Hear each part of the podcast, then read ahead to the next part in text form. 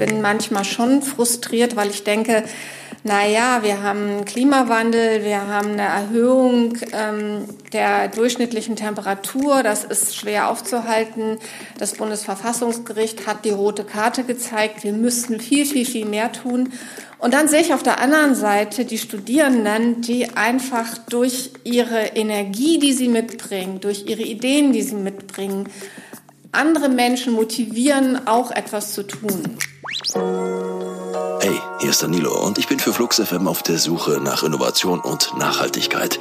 Wie geht das mit unverpackten frischen Lebensmitteln im Supermarkt? Wie wird Tourismus nachhaltig? Wie kann jeder Einzelne dazu beitragen, die Luft in der Stadt zu verbessern? Und wie war das nochmal mit den Wölfen vor den Toren Berlins?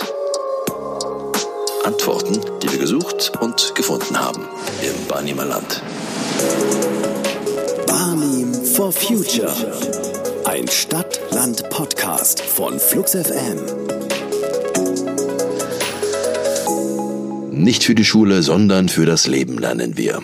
Das ist so ein Satz, den die meisten der Generation Flux FM in den vergangenen Schultagen immer mal wieder gehört haben. Ob das überzeugt hat, das sei mal dahingestellt. Denn dieser Satz vom römischen Philosophen Lucius Anneus Seneca, der eigentlich mal eine Kritik am damaligen Bildungswesen war, kommt in der Praxis gern immer wieder mit dem erhobenen Zeigefinger der Pädagogik alter Schule daher. Wie man Schule besser macht, darüber wird viel debattiert. Vieles steht heute auf dem Prüfstand, was einst zu den Standards der deutschen Lehrpläne zählte. Stichwort auswendig lernen.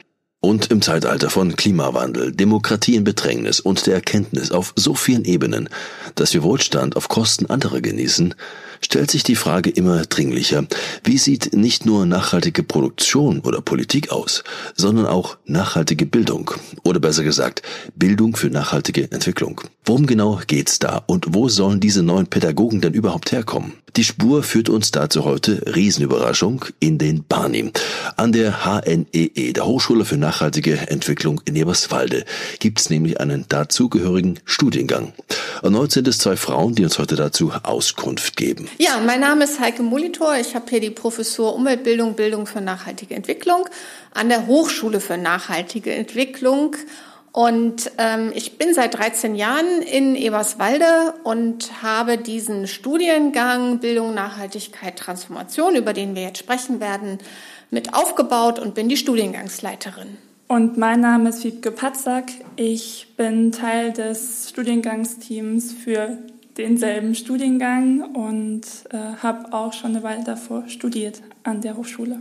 Ja, Bildung ist Frauensache, habe ich gelernt, auch heute noch. Das klingt so unglaublich nach 50er Jahre, aber dazu gleich. Willkommen bei Barney for Future, heute zum Thema nachhaltige Bildung mit Danilo Höpfner.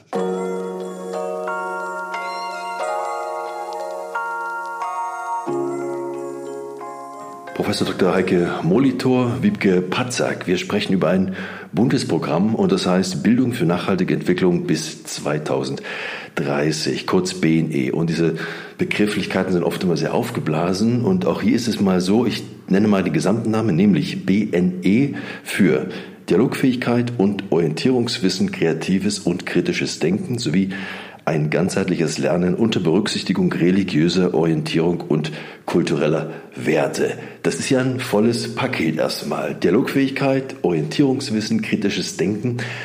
Das sind Themen, gehört das nicht eigentlich schon an die Grundschule, an den Unterricht? Es gehört eigentlich in alle Bildungsbereiche. Tatsächlich von der Kita angefangen, über die Schulen, über die Hochschulen, Erwachsenenbildung, in die Seniorenbildung und ähm, es ist eigentlich ein Konzept des lebenslangen Lernens, kann man sagen. Wir hier an der Hochschule sind natürlich fokussiert auf die Studierenden, auf die Erwachsenen. Was sind denn dabei die zentralen Ansätze hier im Studium? Also wie muss ich mir denn den Fokus vorstellen? Geht es da hauptsächlich um Klimawandel, um Menschenrechte? Es geht um die Themen, die die Studierenden mitbringen. Der Studiengang lebt sowieso von den Menschen mit ihren Haltungen, mit ihren Ideen, mit ihren Vorstellungen. Sie kommen zu uns, sie studieren berufsbegleitend. Das heißt, sie sind in ihrem Beruf, in ihren spezifischen Kontexten und die Fragen aus diesen beruflichen Kontexten, die bringen sie mit und können auch im Rahmen des Studiums über Projekte oder Bildungskonzepte, die sie erstellen, ihre Themen mit einbringen und so bearbeiten, dass sie in der beruflichen Praxis damit was anfangen können. Wiebke, was wären denn solche Themen, die die Studenten mitbringen aus deiner Erfahrung? Das hängt natürlich ganz davon auch ab, welchen beruflichen Hintergrund sie haben. Die einen kommen ja beispielsweise aus Schulen zu uns, aus dem pädagogischen Bereich. Andere kommen auch aus beispielsweise Umweltzentren, dem Hochschulen- und Universitätsbereich. Und da gibt es halt wirklich eine große Bandbreite. Also die einen beispielsweise ähm, kommen mit der Idee, Leute zu vernetzen zum Thema Nachhaltigkeit und ihnen dann eine Plattform zu geben. Die einen wollen sich speziell mit Mobilität beispielsweise auseinandersetzen, wie diese nachhaltig gestaltet werden kann. Ähm, die anderen wollen beispielsweise eben auch an Hochschulen Nachhaltigkeit voranbringen und stärken und wollen da eine, beispielsweise eine Studierendenkonferenz äh, organisieren ähm, oder einfach gemeinsam auch für Kinder Bildungsangebote schaffen, beispielsweise in der Auseinandersetzung, wie funktioniert Permakultur, ähm, oder was passiert mit dem Wasser? Warum ist Wasser so eine wichtige Ressource für unser Leben? Und das ist eigentlich das Faszinierende, dass die Studierenden ihre eigenen eben Projekte haben, die miteinander auch zum Teil verknüpfen können, gemeinsam die Projekte auch weiterdenken und ähm, dann auch einfach immer mehr, man merkt auch, wie vielfältig Nachhaltigkeit auch einfach sein kann. Welche Rolle spielt denn dabei das Thema Wertevermittlung oder wenn ich als Student kommen würde und das Thema einbringen möchte? Werte, großes Thema. Wie funktioniert das hier? Ja, wir haben einen Studierenden, der sich ähm, mit den Gerechtigkeitsfragen auseinandersetzt. Das ist ja ein zentrales Thema im Bereich Bildung für nachhaltige Entwicklung. Und der hat einen Workshop organisiert, unterschiedliche Personen, auch hier aus Eberswalde tatsächlich eingeladen und mit ihnen über Gerechtigkeitsfragen diskutiert. Das heißt, so ein großes Thema wird dann runtergebrochen und auch für die Bewohnerinnen hier vor Ort so ähm, diskutierbar gemacht, dass sich dort auch jeder einbringen kann. So kann es konkret funktionieren. Das klingt nach Konflikt, wenn die Bevölkerung mit eingebunden wird. Internationale Studenten, die die HNEE auch hat. Macht sich das denn bewerkbar, dass gerade internationale Studiengänge auch andere Blicke auf, auf Wert und Gerechtigkeit und dann der, Ab, der Realabgleich mit der Bevölkerung vor Ort, haben sich da Konflikte herausgestellt oder ist das doch im, weit, im weitesten Sinne doch eher harmonisch oder übereinstimmt? Unsere Studierenden kommen aus ganz Deutschland. Die studieren hauptsächlich im Selbstlernmodus. Sie bekommen von uns Material, was sie durcharbeiten können und kommen dann ähm, pro Semester zu drei Wochenenden zu uns. Und dann diskutieren wir hauptsächlich mit ihnen. Das heißt, sie sind nicht so stark eingebunden äh, hier in Eberswalde, aber wir haben gleich zu Anfang in unserem Auftaktwochenende ähm, haben wir eine Wanderung durch Eberswalde gemacht, um ihnen auch diesen Ort näher zu bringen und auch die, ähm, die Spannungen, die Widersprüche, die Gemeinsamkeiten deutlich gemacht und es hat sie sehr interessiert. Also es hat sie neugierig gemacht und das ist ja genau das, was wir auch wollen in dem Nachhaltigkeitsthema. Es soll ja nicht schrecken oder abschrecken, sondern es soll neugierig machen für neue Ideen und neue Lösungen. Ich habe gesehen, auf der Webseite der Hochschule und des Studiengangs ist vom Change Agent die Rede, der man mit diesem Studium hier werden kann. Das müsste man erklären. Was macht denn ein Change Agent am Ende aus? Ja, Change, Change Agents haben eine Idee quasi, wie sie die Gesellschaft einfach nachhaltiger auch gestalten wollen, mitgestalten wollen. Das heißt, sie sind daran interessiert, etwas zu verändern. Sie erkennen, dass etwas, so wie es jetzt gerade ist, nicht funktioniert und nicht zukunftsfähig ist und wollen da antreten oder wollen da etwas verändern. Und das sind natürlich auch so die, die Promotoren quasi, die Personen, die wirklich etwas in Bewegung bringen können. Auch wiederum andere Leute anregen können, mal zu hinterfragen, ja, wie läuft es eigentlich gerade? Was warum machen wir das, was wollen wir eigentlich? Und was wäre besser, um einfach auch eine nachhaltige Zukunft zu haben. Und sie sind halt auch da einfach darauf äh, auch fokussiert, sich halt im Sinne ihrer Idee und ihrer, ihrer Vision auch zu vernetzen, auszutauschen. Und somit bilden sie quasi nochmal eine flexible und sehr motivierte äh, Akteursgruppe neben beispielsweise der Politik, Unternehmen und anderen Akteuren. Und dadurch bringen sie natürlich auch nochmal sehr viel Elan in die nachhaltige Entwicklung. Ist das denn ein abgeschlossener Titel, den man in den man auf der Visitenkarte trägt, Change Agent, oder ist das eher so ein Marketingbegriff? die einen haben es bestimmt auch auf ihrer Visitenkarte. Am Ende ist es ja aber vor allem eine intrinsische Motivation, auch eine Einstellung. Das heißt, das trägt man ja vor allem in sich. Und ähm, von daher glaube ich, dass wir viel mehr Change Agents haben, als die, die das dann auf einer Visitenkarte stehen haben. Ich sehe das ganz genauso. Die Studierenden sind ja schon in ihren beruflichen Kontexten und haben ihre offiziellen Titel. Ähm, und sie nehmen einfach den Schwung und die innere Haltung, die Vernetzung, die sie hier erfahren, mit, um nochmal motivierter die Kontexte, in denen sie arbeiten, zu verändern. Historisch betrachtet, wie neu ist denn dieses Thema eigentlich, dass sich die Gesellschaften damit äh, beschäftigen, Gedanken machen, welchen Einfluss, welchen Fußabdruck unsere Entscheidungen auch für andere Menschen auf dieser Erde haben können, auf anderen Kontinenten und zu anderen Zeiten? Also je nachdem, wo man anfangen möchte, ist es ein sehr altes Thema oder ist es auch ein Thema der letzten 30 Jahre. Letztlich kommt ja der Begriff Nachhaltigkeit wenn man jetzt auf Deutschland guckt, ähm, aus der Forstwirtschaft, vor 300 Jahren fing das schon an, die Idee, dass man nicht mehr erntet, als nachwachsen kann. Aber auch wenn man weltweit guckt, Fragen des guten Lebens finden sich auch in anderen Kulturen und auch schon viel länger. Im politischen Raum ist mit der Konferenz in Rio 1992 nochmal wirklich ein Meilenstein gewesen, in dem auch die Bildung ganz explizit aufgefordert wurde, sich mit dem Themenfeld nachhaltiger Entwicklung zu beschäftigen. Und jetzt, so ein paar Jahrzehnte später, kann man schon sagen, sieht man in fast allen Bildungsbereichen auch deutliche Bewegungen, das auch umzusetzen. Welchen Eindruck haben Sie denn jetzt mal gesamtgesellschaftlich betrachtet? Wie tief ist denn das inzwischen bei den Leuten verankert, das Thema Nachhaltigkeit durch die Bedeutung des Begriffs und dass letzten Endes auch jeder in seinem kleinen lokalen Bereich, in seinem privaten Leben aufgefordert ist, etwas dazu beigetragen? Was nehmen Sie denn da wahr? Es ist immer die Frage, von welcher Perspektive gucke ich. Es gibt Tage, da denke ich, es ist nichts passiert und es gibt Tage, da denke ich, oh wow, toll.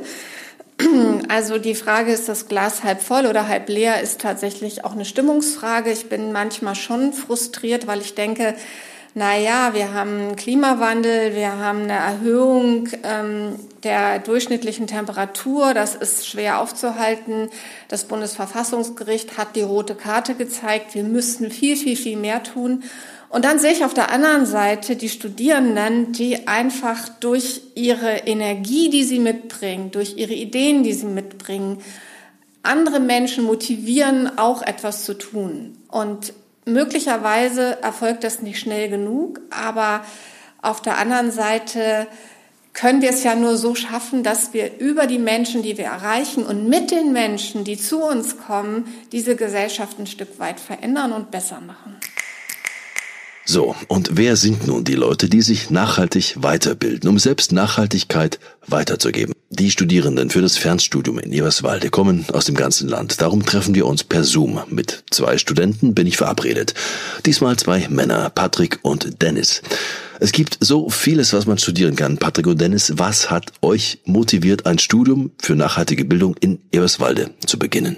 Also mich motiviert es vor allem Menschen zu begeistern, Menschen zu ähm, beraten, ähm, idealerweise mit den Themen, die mich auch begeistern.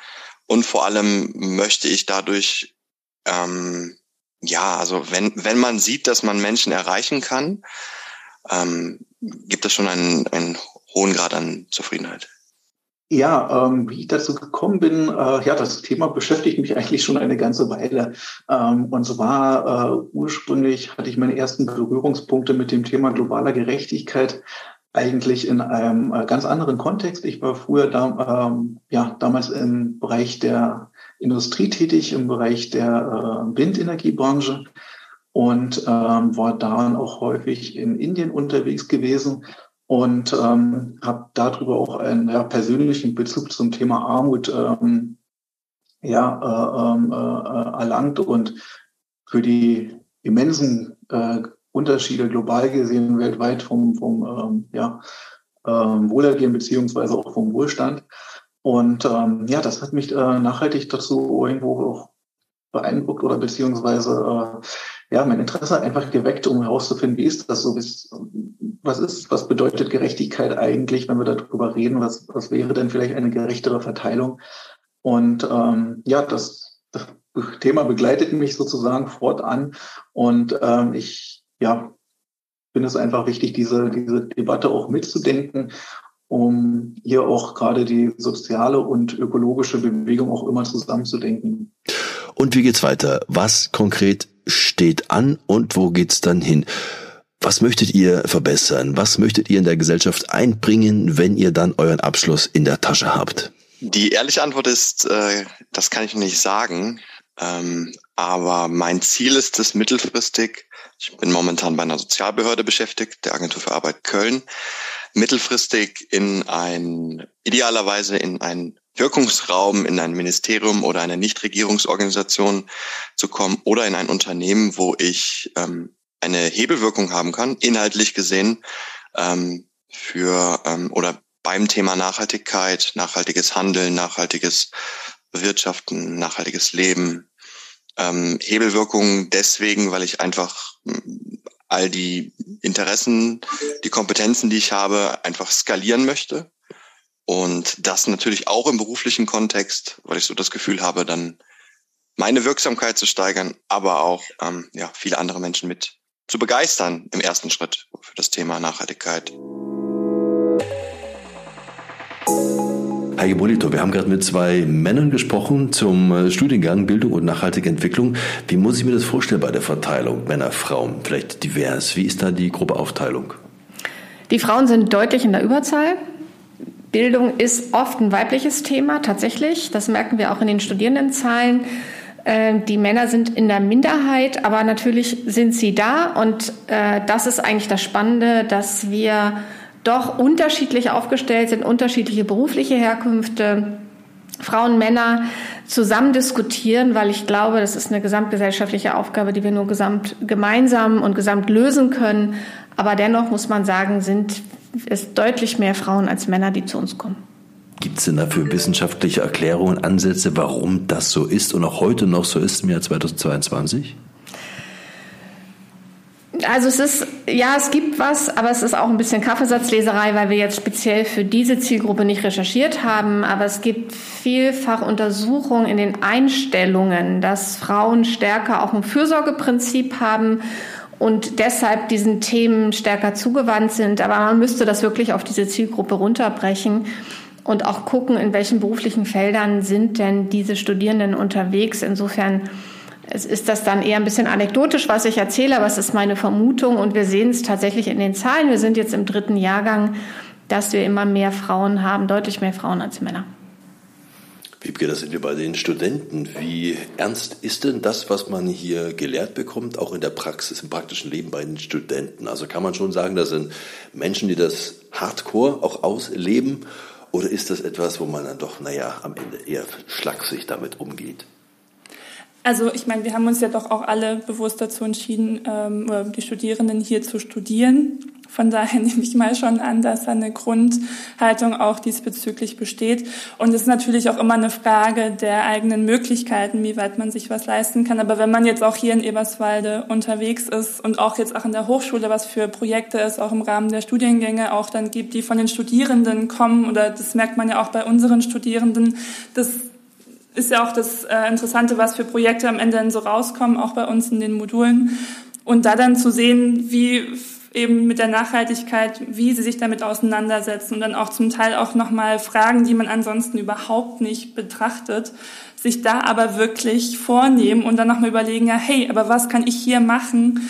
Ähm, das ist eigentlich auch ein Zeichen dafür, dass die Studierenden das sichtbar machen und sich damit auseinandersetzen. Und ob man jetzt zu Hause immer alles Bio kauft, glaube ich, ist da nicht ganz so relevant. Das könnte bedeuten, das Studium hier bedeutet in gewisser Weise in der Theorie zu lernen, ein besserer Mensch zu werden. Das klingt ein bisschen pathetisch zugegeben, aber das wäre es ja in der Praxis, sich anzueignen, nach nachhaltigen Regeln zu leben, Ressourcen zu achten, besser damit umzugehen oder auch äh, Zukunftsgenerationen ähm, mit, mitzudenken. Also das Tun und Lassen einfach mit, mit einzubauen, äh, Rücksicht zu nehmen. Was wissen Sie denn über die konkreten Einsatzgebiete, ähm, wenn der Abschluss dann gegeben ist, also NGOs, Wirtschaft, wo ist der Ansatzpunkt für die Studenten? Die Studierenden sind oft schon in beruflichen Kontexten und versuchen dann im Rahmen ihrer Möglichkeiten diese Organisation, in der sie sind, zu verändern. Und das ist eigentlich auch der Hauptansatzpunkt. Es geht nicht unbedingt darum, selber ein besserer Mensch zu werden. Es wäre toll. Aber wenn wir Strukturen verändern können, dann ist das eigentlich das Ziel. Und wir haben Menschen, die aus der Bibliothek kommen zum Beispiel und die sagen, eine Bibliothek ist ein Bildungsort und den will ich in Richtung Nachhaltigkeit verändern. Oder wir haben eine Studentin, die will nichts weniger, als ihre Kommune zu verändern und hat da sozusagen schon einige Veranstaltungen organisiert, damit diese Kommune in Richtung Nachhaltigkeit und Klimaneutralität sich verändert oder eine äh, Studentin, die eine ganze Hochschule transformieren will. Das heißt, der Ansatzpunkt ist eigentlich die Organisation und weniger der Einzelne, in unserem Studiengang zumindest ähm, ist das der Ansatzpunkt. Wir wollen, dass sich Strukturen verändern. Also weg von einzelnen Projekten, die man macht, hin zu strukturellen Veränderungen. Das ist ein langer Weg, aber wenn sich Strukturen erstmal verändert haben, ist es dann für alle anderen auch leichter, sich in diesen Strukturen zu bewegen. Wichtig wäre es dabei natürlich auch, diese Strukturen auch in die Wirtschaft mit zu implizieren. Wie funktioniert das denn? Gibt es hier auch Kooperation mit der Wirtschaft, um das auch mit anzugehen? Wir sind tatsächlich für den Bildungsbereich unterwegs. Wir haben aber einen benachbarten Studiengang strategisches Nachhaltigkeitsmanagement, die ganz explizit mit Unternehmen zusammenarbeiten. Das heißt, bei uns entscheidet man sich äh, zu studieren, wenn man aus dem Bildungsbereich im weitesten Sinne kommt und für den anderen Studiengang, auch ein Weiterbildungsstudiengang strategisches Nachhaltigkeitsmanagement, wenn man aus dem unternehmerischen Feld kommt. Wir kooperieren, wir haben auch mitunter ähnliche Dozierende, aber die Ausrichtung ist ein bisschen anders. Ist das eigentlich ein Studienfach, das man so exklusiv nur an der HNE Eberswalde studieren kann oder gibt es da ähm, weltweit Vorbilder dafür? Ich schon mal in die Runde beantworten möchte. ähm, wir sind ein einzigartig in Deutschland. Wir haben aber einen Vorgänger oder eine Vorgängerin, das ist die Uni Rostock gewesen, an der der Studiengang vorher aufgehangen war, nicht in dieser Form. Da hieß es äh, Bildung und Nachhaltigkeit und wir haben jetzt die Transformation sozusagen noch integriert, weil wir halt diese Veränderung nochmal deutlich machen wollen, die es braucht. Ähm, und wir haben diesen Studiengang gerettet, kann man sagen, ähm, weil die Uni Rostock ihn nicht mehr weiterführen wollte, obwohl er sehr gut nachgefragt war und er ist auch hier sehr gut nachgefragt, aber in dieser Form tatsächlich einzigartig. Weltweit kann ich gar nicht beantworten. Ich kann nur sagen, es gibt weltweit Pioniere des Wandels in Richtung Nachhaltigkeit, also Change Agents, ähm, die auch an unterschiedlichsten Universitäten unterwegs sind und die weltweite Community ist schon sehr lebendig. Was jetzt genau so ein Studiengang ist, kann ich das gar nicht abschließend sagen. Wiebke, zum Schluss, du hast im Vorgespräch gesagt, du bist noch eine Weile hier. Im nächsten Jahr wäre dann dein Abschluss. Wie geht es denn für dich dann weiter? Wie planst du denn? Wo möchtest du denn dein Wissen, was du hier dann erworben hast, in welcher Branche möchtest du es gerne einbringen? Da bin ich jetzt noch gar nicht so ähm, habe ich mich noch gar nicht so entschieden, aber auf jeden Fall nehme ich jetzt auch so von dem Studiengang bisher jetzt und auch für die Zukunft einfach mit, wie wichtig es ist, auch mit einem, mich mit einem Thema auseinanderzusetzen, was wirklich auch langfristig orientiert ist. Und genauso wie halt die Studierenden das jetzt auch hier lernen, sich wirklich auch mit Themen auseinanderzusetzen, die wirklich wichtig sind, wo man auch versucht, wirklich interdisziplinär tätig zu sein, sich zusammen mit anderen Organisationen und Akteuren zusammenzusetzen und ähm, ja etwas auch eben zu verändern und mitzugestalten. Und das ist mir auch wichtig für die zukünftige Berufswahl.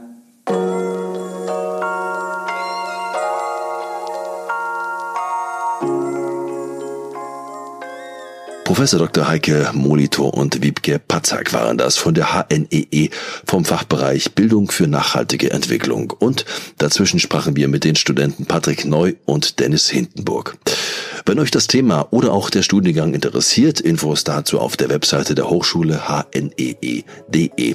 Und auch vom Bundesministerium für Bildung und Forschung gibt es da entsprechende Webseiten mit weiterführenden Links unter bne-portal.de. Ansonsten bis zur nächsten Ausgabe von Barney for Future von Flux FM. Immer schön nachhaltig bleiben, so gut es geht. Eine gute Zeit wünscht Danilo Höpfner.